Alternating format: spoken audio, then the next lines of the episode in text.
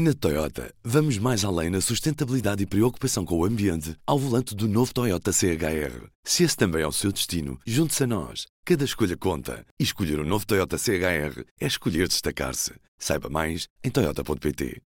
Alô, Pedro? Estou, Viva! Este é o P24 e o prometido é devido. Hoje focamos a olhar na parte económica do orçamento com o editor de Economia do Público, Pedro Ferreira Esteus. Pedro, como é que podemos caracterizar este momento? É um orçamento cuja prioridade é, numa primeira abordagem, proteger rendimentos eh, afetados pela crise muito grave que, que, que, o país atravessa na sequência da pandemia de Covid-19. É a prioridade de, das medidas criadas pelo Governo e apresentadas neste Orçamento de Estado é, é essencialmente proteger eh, as famílias desse efeito e proteger, sobretudo, as pessoas que estão mais vulneráveis à, à crise económica, não só as pessoas que perderam o emprego, trabalhadores de empresas que, atravessam neste momento dificuldade por uma quebra séria de faturação e tentar também libertar alguma, algum rendimento com medidas como reduções do IVA, por exemplo, e podemos já falar de medidas concretas. Há uma redução, redução do IVA um, na eletricidade, algo que já estava anunciado, obviamente, e portanto está aqui neste orçamento porque, porque é o momento de o, de o, de o exercer, mas também há uma redução um, temporária do IVA, que tem a ver com aquela medida do e-voucher que permite às pessoas recuperarem algum do IVA gasto. Isto tem uma, uma, medida de dupla, duplo efeito, que é, no fundo, por um lado, estimular os consumos numa altura em que as pessoas podem sentir, no primeiro trimestre do ano, algumas restrições, dependendo da evolução da pandemia, naturalmente, uh, e algum, alguns receios de consumir, tem aqui um incentivo para consumir, para consumir que depois uh, se, se acabar, acabará por no, em escolhas que façam no segundo trimestre, nas áreas do turismo, da restauração ou da cultura. Portanto, há aqui também uma medida que tem um peso importante na, nas despesas do Estado, um peso de 400 milhões, uh, as, duas, as duas, tal também, assim como a taxa de retenção na fonte, que é, bom, é uma medida diferente, é uma medida que, que, é mais normal, é uma medida que acontece todos os anos e que o Governo foi o único sinal que conseguiu dar no IRS neste, neste ano. Portanto, são medidas que procuram aqui aguentar um bocadinho, digamos assim, os orçamentos familiares numa fase problemática para muitas milhões de pessoas, neste caso, uh, milhões de portugueses afetados pela crise económica, e depois é um orçamento que também procura dar estímulos às empresas para manter o emprego e para manter algum ritmo de retoma da atividade numa altura em que uh, a pandemia, os números da pandemia estão a crescer e que, portanto, poderá haver momentos em que possa haver um travão à atividade económica. Uh, e, portanto, a prioridade é claramente proteger rendimentos.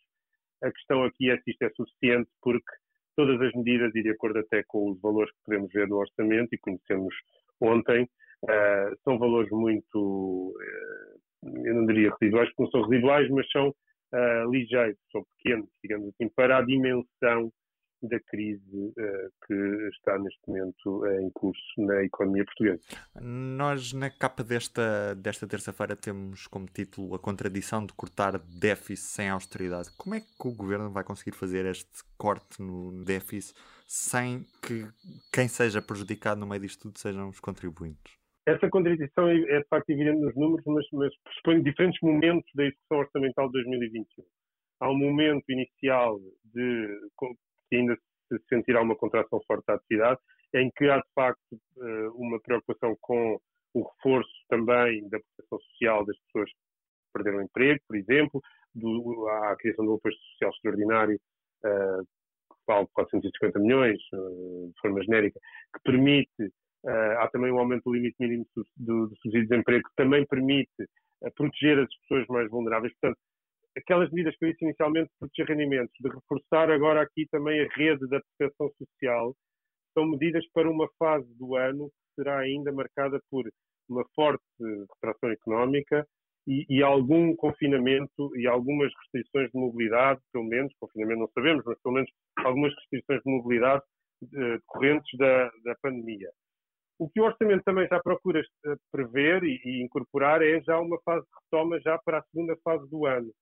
E é nesse sentido uh, que, de alguma forma, se fala de controlar uh, a despesa pública, porque, no fundo, já se estima que é um crescimento económico que vai permitir manter o déficit, nomeadamente, um bocadinho uh, travado, digamos assim. Portanto, o travão do déficit dá-se por duas formas. Dá-se, por um lado, por não ter sido tão ambicioso nestas medidas que falei do primeiro semestre de proteção. Como disse, as medidas são pequenas, são, são pequenos sinais, não há uma medida muito, que custe muito dinheiro aos cofres públicos. E, por outro, depois esperar que a retoma da atividade seja suficientemente forte para poder contrabalançar o efeito que isso terá nas contas públicas. E é aí que chegamos a um, uma contradição quase de uh, conceitos aqui, que é, uh, de facto, haver aqui um maior peso do Estado, mas ao mesmo tempo continuar com as contas controladas. Especificamente em relação à questão do novo banco, nós tínhamos de empréstimo de 400 e tal milhões ao início da noite. Minutos mais tarde soubemos que esse empréstimo afinal seria para a CP, portanto tinha sido um erro no documento. O governo depois apressou-se a corrigir essa, esse detalhe. Isto quer dizer que o novo banco não vai receber dinheiro do Estado no próximo ano? O episódio Novo Banco, eh, que marcou o início eh, deste processo de construção do Orçamento de Estado, não, não, não deu tréguas ao, ao, governo nesta apresentação. De facto, o lápis que, no fundo, quando começámos a olhar para o documento, uh, saltou à vista imediatamente, porque, porque o novo banco tem sido um tema muito polémico e muito tenso na, nas negociações do, do, governo com os seus parceiros. Um, saltou à vista que estava, de facto, inscrito o empréstimo do Estado no, ao Fundo de Solução para usar no novo banco. E era exatamente isso que o governo tinha comprometido a não fazer. E o empréstimo era na ordem dos 480 milhões. E eh, foi uma questão de minutos entre a entrega do documento e o envio de um esclarecimento pelo Ministério das Finanças sobre este caso, para dar conta de que se tratava de um lapso e que, na realidade, aquele, aquele, esse valor que estava inscrito naquela tabela não pertencia ao novo banco, pertencia sim ao uh, eh, ACP. Um, naturalmente isto criou alguma complexidade, no sentido em que isto é obviamente um tema muito sensível e, e logo no tema mais sensível do orçamento uh, é cometido um lapso, foi corrigido e portanto aquela tabela apareceu depois limpa desse, desse empréstimo.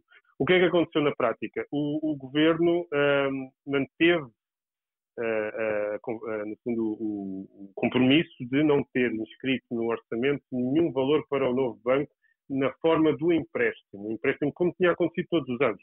O Tesouro reserva até 850 milhões todos os anos no, no, no, orçamento, para o Fundo de Resolução injetar no, no novo banco, de acordo com o que está previsto no contrato de venda aos atuais donos privados uh, do novo banco. Uh, este ano, perante a polémica política e não só, o governo disse que não havia mais empréstimos deste tipo e foi isso que o Bloco de Esquerda também, o seu parceiro privilegiado neste momento das negociações orçamentais, definiu como uma linha vermelha para aprovar este orçamento. Ora, aconteceu este lapso, o lapso foi corrigido, uh, não há empréstimos para o novo banco. Onde é que aparece o novo banco no Orçamento de Estado? Aparece, inevitavelmente, uh, numa, de uma forma que tem a ver com a, o reflexo nas contas públicas, que é, uma vez que o Fundo de Resolução é um, um organismo na, que está dentro da esfera da administração pública e, e, por outro lado, é acionista, é 25% do novo banco, qualquer injeção que o, que o, o Fundo de Resolução faça, ainda que seja por empréstimos privados, eh, que é o que está a acontecer neste momento, ou está previsto neste momento, terá sempre reflexo no déficit. Inevitavelmente, as perguntas surgiram hoje de manhã com o Ministro das Finanças sobre este, este reflexo no déficit. Foi difícil perceber, foi quase uma espécie de, de inquirição uh, para percebermos todos onde é qual era o valor e o impacto do novo banco no déficit. No documento não é claro qual é o impacto, ou seja, qual é que é a injeção que o Fundo de Resolução irá fazer no novo banco com recurso a empréstimos privados. Uh, finalmente lá conseguimos perceber, o Ministro das Finanças falou de um valor de 200 milhões de impacto no déficit, que até agora ainda não está completamente enquadrado pelo, pelo, pelo que é conhecido, tal, tal modo que nos mapas que acompanham, mapas mais técnicos que acompanham o orçamento, o que está definido é um, um impacto no, no déficit na ordem dos 480 milhões, que, curiosamente, e isto é uma mera coincidência, porque são gavetas, gavetas diferentes, mas é uma mera coincidência, é exatamente o valor, ou mais ou menos o valor, grosso modo, de o tal valor que foi um lapso que estava na rubrica de empréstimos. Portanto, de facto, o novo banco é um, é um tema que marca este orçamento de Estado e marca uh, e pode marcar o desfecho deste orçamento, o destino deste orçamento de Estado, por mais desproporcionado que isto possa soar na realidade. Mas é a realidade em que o Governo está neste momento a viver, porque precisa do apoio parlamentar ao, ao documento, e o novo banco é claramente uma linha vermelha que a oposição não pretende ignorar. E, portanto, isto continuará a ser um problema e continuará a ser motivo de de tensão entre os, entre os parceiros do governo. Todo, todo este orçamento está, está feito com base num cenário, como disseste, que o segundo semestre será de recuperação, segundo semestre de 2021. Mas ainda não sabemos quando é que vamos ter vacina e tudo pode atrasar caso o primeiro, o primeiro semestre continue, uh, no primeiro e no segundo semestre continuem as restrições, uma vez que se a vacina não chegar, entretanto, vamos ter de continuar a viver com uma atividade económica semi-paralisada e tudo mais. De que forma é que este orçamento está dependente da evolução da pandemia? Eh, eu diria que, que, que está uh, absolutamente dependente. Não há, não há. Este orçamento não. O orçamento tem dois riscos que são muito sérios. Tem um risco à, à nascença, uh, que é a passagem no, no Parlamento, e, portanto, uh, vai ter que atravessar um caminho muito difícil no Parlamento para chegar, chegar de facto ao fim da forma como está. É provável que até ter, entrar em vigor este orçamento sofra algumas modificações na lógica de, de, discussão e debate parlamentar e pode até mesmo ser chumbado e, portanto, aí teremos outra situação de, de, natureza mais, mais séria em termos de estabilidade política. Um, isso é uma questão que, que é logo aí é uma ameaça muito séria no início uh, da, da, sua, da, sua, da sua, desde a sua apresentação. E depois tem um risco também, igualmente, uh, diria até mais sério, que é uh, a sua real execução durante o ano 2021, porque este orçamento pressupõe, de facto, cenários que são difíceis de prever. Não é um orçamento fácil de fazer numa altura destas, porque não sabe, não há as referências que normalmente existem para, para a evolução dos anos, do, do, ano, do ano a que se dirige, não é, não é, as referências são, são muito incertas, portanto não é, não é possível estimar o curso da economia, porque o curso da economia está completamente dependente da, da evolução da pandemia, mesmo que a pandemia, mesmo no melhor cenário de uma, de uma resolução rápida, dentro do possível, claro, da, da situação sanitária, portanto, da pandemia, uh, a própria retoma da economia não é instantânea, portanto, é preciso perceber que forma é que a sociedade irá evoluir depois desta fase difícil, que forma é que a atividade económica também irá evoluir. A destruição que foi feita do tecido económico durante esta fase eh, só depois é que perceberemos se esta destruição é, é, absoluta ou se há capacidade para recuperar aquilo que, entretanto, foi destruído. E isto parecem conceitos abstratos, parecem conceitos demasiado abstratos, mas na realidade estamos a falar de, do setor do turismo. É preciso perceber se as empresas que neste momento estão completamente paradas no turismo, no setor da restauração, se aguentaram com estes apoios tímidos que foram criados pelo governo, se aguentaram para quando voltar a haver procura e voltar a haver atividade comercial, uh, eles conseguirem voltar a, a, oferecer o produto ou o serviço que tinham antes da pandemia. Uh, é preciso perceber isso tudo. E, de facto, isto é um processo lento de retoma. A retoma será sempre lenta, não será imediata. Embora os economistas falem de, um, de, uma recuperação em V, o que significa que há uma queda muito abrupta e depois há uma subida muito rápida.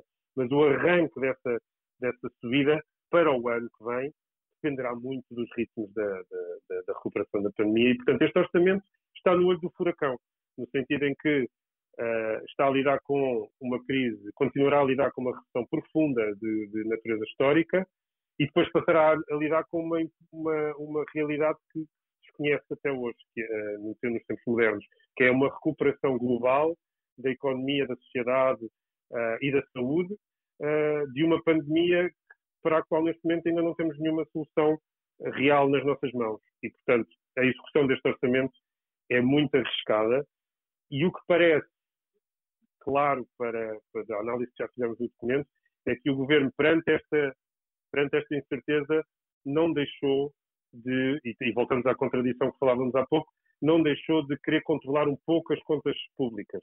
No fundo, não deixou de tentar ter as contas públicas razoavelmente amarradas para depois, quando sairmos de uma eventual pandemia, podermos ter maior margem parece ser esta, pelo menos é uma leitura que se, faz, que se pode fazer deste orçamento, para depois podermos ter uma margem para ter uma maior margem de mobilidade e de manobra numa, numa eventual retoma. Sendo certo que isto acontece numa altura em que há um, um, volume muito grande de fundos europeus disponíveis já a partir do próximo ano para serem usados para esta fase de retoma. Vamos ver, são incógnitas para acompanharmos nos próximos tempos. Pedro, muito obrigado. Obrigado. E do P24 é tudo por hoje. Eu sou o Ruben Martins e resta-me desejar-lhe um bom dia.